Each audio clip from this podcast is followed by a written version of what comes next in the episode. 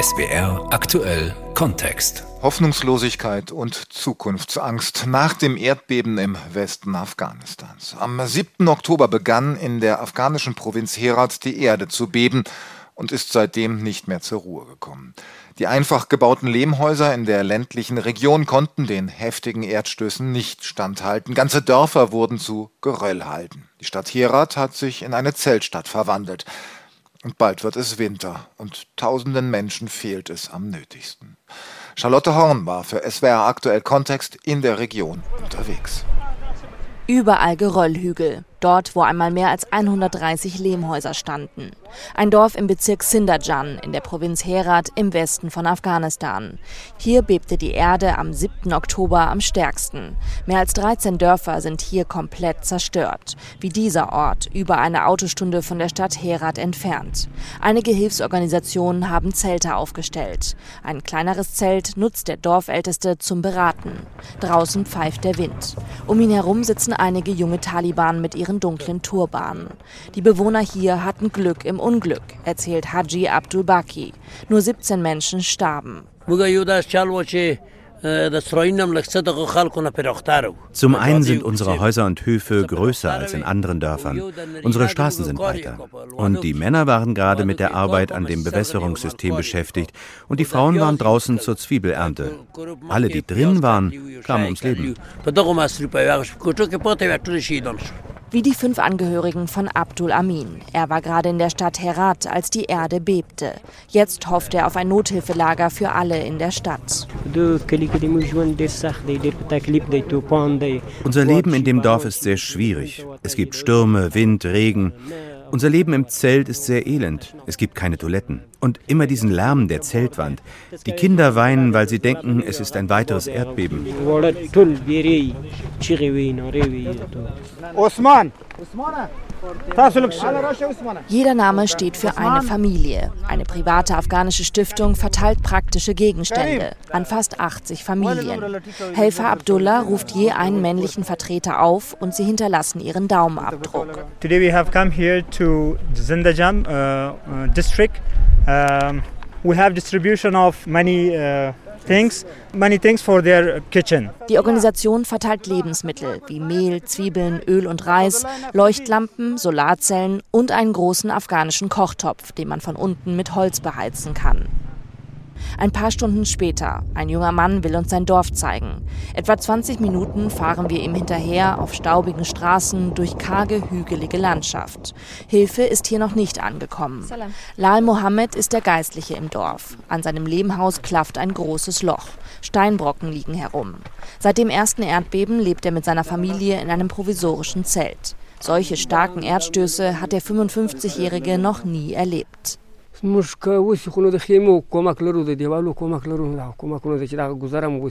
Wenn es möglich ist, wir brauchen Zelte und Hilfe beim Wiederaufbau der Häuser.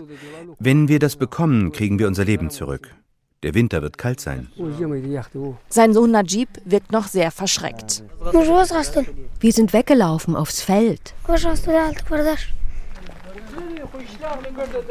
Auch andere Dorfbewohner wollen uns die Schäden zeigen.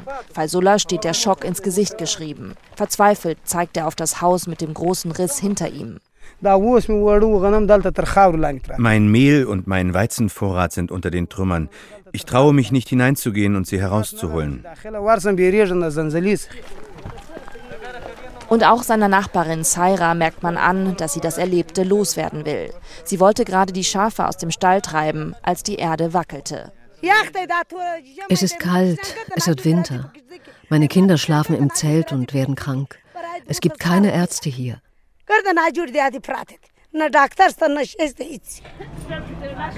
Im Regionalkrankenhaus von der Stadt Herat. Das Gelände ist weitläufig. Das ist gerade jetzt praktisch. Viele Patienten liegen auf Betten draußen im Freien. In die Gebäude traut sich kaum jemand. Scheimer liegt in einem Zelt der Hilfsorganisation Ärzte ohne Grenzen. Die junge Frau hat ein ausdrucksloses Gesicht. Sie stammt aus Naib Rafi, das Dorf, das gleich beim ersten Beben komplett zerstört wurde. Nur wenige Menschen haben hier überlebt. Scheimer war schwanger und gerade zu Hause, als die Erde bebte.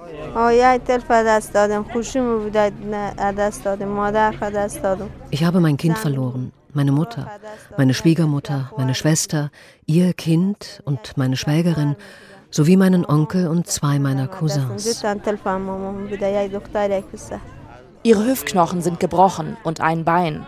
Ein kleiner Lichtblick, ihre kleine eineinhalb Jahre alte Tochter lebt. Ein paar Betten weiter sitzt Negar. Auch sie stammt aus Naib Rafi. Sie hat einen Verband um die Brust. Als das Erdbeben passierte, gab es einen Knall und die Säule des Hauses stürzte auf mich ein und die Tür war versperrt und ich war eingeschlossen. Über Stunden lag sie unter den Trümmern begraben. Wie durch ein Wunder retteten sie die Dorfbewohner. Ihre Schulter ist gebrochen. Ihre beiden Töchter, Zwillinge, wurden nur noch tot geborgen. Wo sie nach ihrer Zeit in dem Krankenhaus leben soll, weiß sie nicht. Unsere Leute sind in dem Dorf und die Taliban lassen sie nicht wegziehen. Sie sagen ihnen, sie sollen bleiben und dort leben. Aber wo können wir dort schlafen?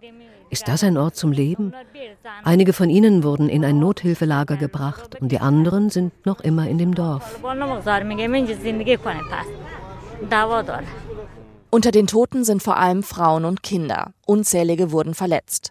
Der Grund? Viele Frauen sind auf den Dörfern oft im Haus beschäftigt, die Männer draußen am Arbeiten.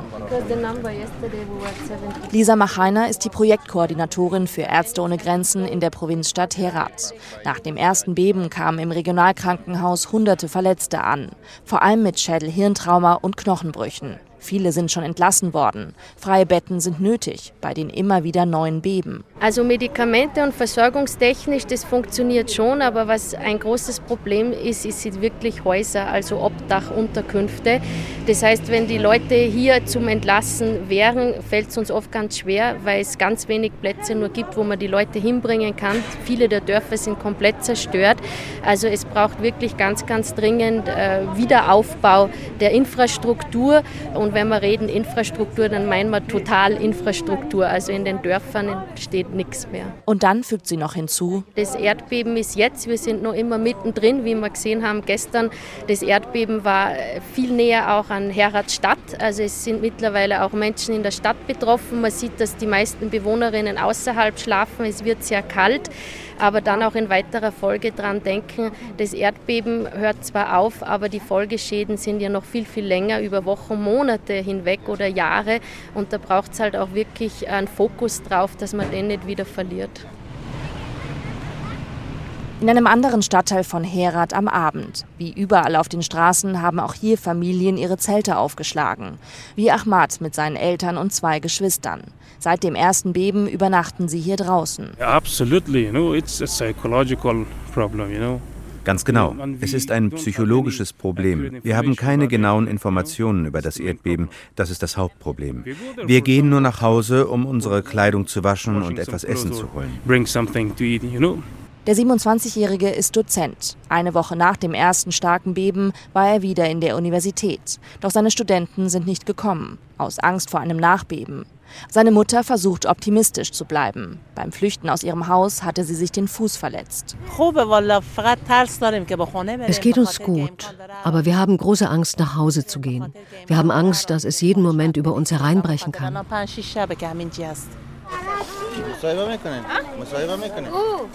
In einem Nothilfelager am Rande der Stadt. Die Vereinten Nationen haben es errichtet, vor allem für die Bewohner der völlig zerstörten Dörfer. Halima holt gerade heißes Wasser in einer Thermoskanne. Zehn Tage nach den ersten Erdbeben gibt es jetzt im Lager endlich heißes Wasser. Ich war gerade draußen mit meiner Nichte und dann plötzlich gab es ein lautes Krachen und alle Häuser stürzten ein. Ich zog meinen Mann aus den Trümmern, meine Schwiegermutter und meine Schwägerin.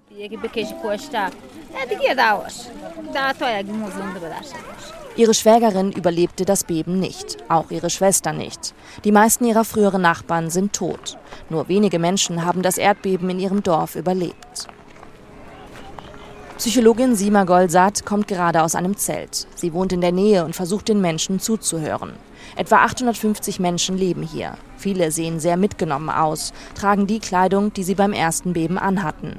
Viele hier hätten gleich mehrere Angehörige verloren und stünden noch unter Schock, sagt die Psychologin. و ما هم سعی میکنیم که روان از اینا کم راحت تر کنیم یعنی همون همدلیار ما میکنیم Wir versuchen ihre psychologische Situation zu erleichtern und auf sie einzugehen.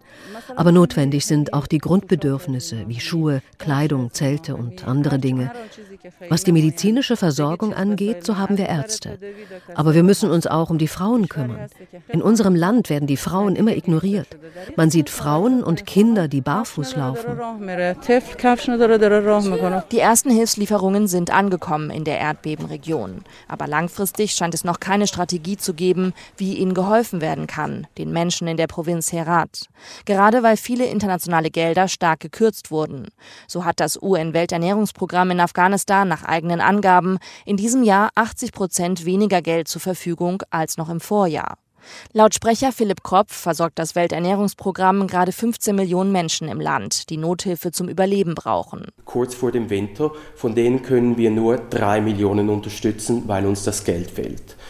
Unsere Unterstützung im Moment für das Erdbebengebiet kommt von Essen und von Geld, das wir borgen von anderen Programmen. Das Erdbeben in Afghanistan sei wie ein Desaster auf noch ein Desaster. Afghanistan ist betroffen von 40 Jahren fast permanenten Krieg.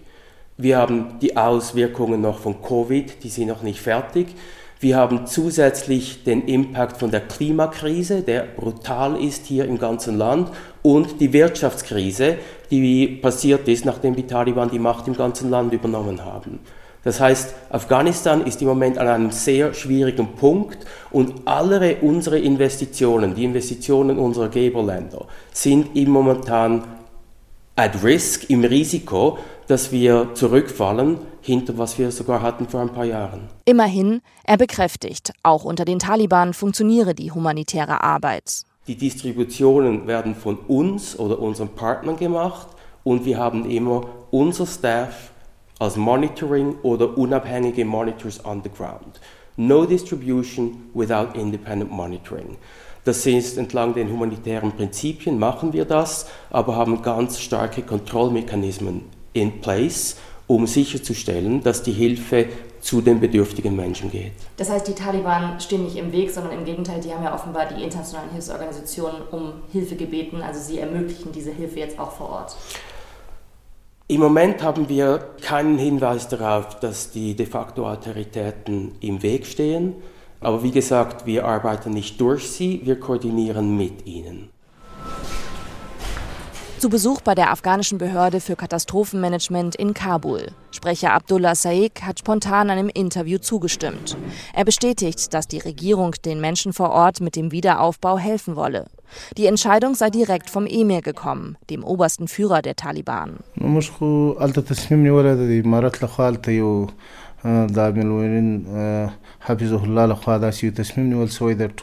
Es wurden Anweisungen an alle lokalen Behörden gegeben und es wurde ein Ausschuss gebildet. Das Komitee hat den Auftrag, Unterkünfte für diese Menschen zu bauen. Die Arbeiten an den Unterkünften haben begonnen, weil das Wetter in Afghanistan kalt wird. Es werden derzeit 2145 Häuser für die Menschen gebaut und die Arbeiten haben begonnen. Und sie werden vor dem Winter an die Betroffenen übergeben. Einige Länder hätten schon dafür gespendet und auch wohlhabende Afghanen im In- und Ausland. Das Geld werde direkt in den Bau der Häuser für die Erdbebenopfer investiert, versichert der Sprecher. Herat, eine historisch bedeutsame Stadt. Unter Alexander dem Großen florierte sie, dank ihrer Lage an der wichtigsten Handelsroute von Asien, der Seidenstraße. Bis heute ist die Stadt berühmt für ihre sandfarbene Zitadelle, also die stattliche Burganlage, die große Moschee und fünf Minarette, also die hohen Türme der Gebetsrufer.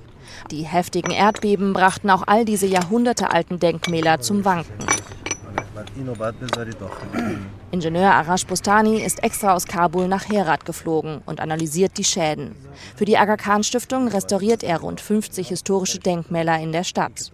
Gerade bereitet er mit Arbeitern spezielle Gurte vor. Sie sollen ein Minarett halten, das einen großen vertikalen Riss durch die Beben bekommen hat. Dieser Riss befindet sich an einer Stelle, die die Schwachstelle des Minaretts darstellt. Und wenn es noch mehr Erdbeben gibt, wird das Minarett einstürzen. Arash Bustani zeigt auf das Minarett hinter ihm. Gebaut 1417, also vor über 600 Jahren. Der etwa 40 Meter hohe Turm ist leicht schief, fast drei Zentimeter. Er ist aufwendig eingerüstet, erst seit diesem Frühjahr. Das bewahrte ihn wohl vor zu heftigen Schäden durch die Beben. Die Forscher haben an verschiedenen Stellen in den Minaretten auch kleine Seismographen angebracht. Die messen jede Erschütterung, auch die Erdbeben. Als die Erde am 7. Oktober das erste Mal bebte in Herat, war der Ingenieur gerade in Kabul. Zunächst einmal haben Sie viele Freunde und Kollegen, die hier arbeiten. Das war der erste Schock. Ich habe mir Sorgen um sie gemacht. Ich habe versucht, sie zu erreichen. Das war schwierig, weil alle Netze überlastet waren. Seit 2005 setzt sich die Aga Khan Stiftung für den Erhalt des kulturellen Erbes in Afghanistan und auch in Herat ein, erzählt der Ingenieur. In Afghanistan, particularly in Herat, maybe you want to do it after. How long does it take? Uh, three, four minutes. Yeah, maybe. Während er spricht, fängt plötzlich der Muezzin der nahen Moschee an, zum Gebet zu rufen. Zeit für einen Tee. Bostani erzählt, dass vor allem die berühmte Zitadelle von Herat und die große Moschee Risse bekommen haben. Die Stiftung unterstützt die lokalen Behörden jetzt bei der Restauration. Die Schäden an Denkmälern außerhalb der Stadt haben sie noch nicht erfasst. Für den Ingenieur sind sie besonders wichtig, als Teil der Erinnerung der Bewohner. But a part of that, it's uh, evidence of the glory time and the renaissance happened during the Timurid in Herat. Aber abgesehen davon ist es ein Beweis für die glorreiche Zeit und die Renaissance die während der Zeit des Herrschers Timur in Herat stattfand. Und es zeigt, dass dies nur einige wenige Beispiele aus dieser Zeit sind, die uns zeigen, wie wichtig Herat war und welch eine wichtige Rolle Herat in der Kunstgeschichte der Welt hatte. Der Ingenieur sieht in den Erdbeben eine gute Lektion für die gesamte Region. Vielleicht war das ein Weckruf für viele Leute, dass sie besser bauen und beim Bau die richtige Technik anwenden müssen, auch für historische Denkmäler. Sie sind zwar alt, aber es ist wichtig, dass man sich um die Instandhaltung kümmert.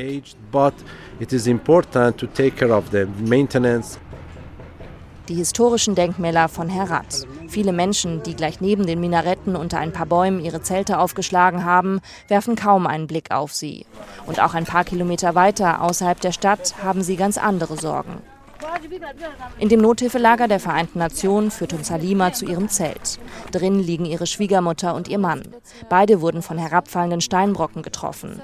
Ihr Mann hat eine orthopädische Stütze um die Brust. Ein Arzt ist schon vorbeigekommen. Sanitäre Anlagen gibt es nicht. Sie würden immer aufs Feld gehen, erzählt Halima. Uns geht es hier gut, aber wir haben nichts. Ich habe meine verletzten Angehörigen vor zwei Tagen hierher gebracht und bis heute hatten wir keine Decken. Dann bin ich zu den Taliban gegangen und sie haben uns ein paar Decken gegeben. Die kleine Nichte spielt mit Halimas Tochter zwischen ihren Beinen. Wie es weitergeht für die Familie, weiß Halima nicht. Erstmal bleiben sie hier in dem Lager nahe der Stadt. Wir haben solche Angst, dass wir nicht in unser Dorf zurückkehren wollen. Wir werden die Zeit hier lieber mit Hunger verbringen, als in unser Dorf zurückzugehen. Hoffnungslosigkeit und Zukunftsangst. Nach dem Erdbeben war unsere Korrespondentin Charlotte Horn im Westen Afghanistans für SWR Aktuell Kontext unterwegs.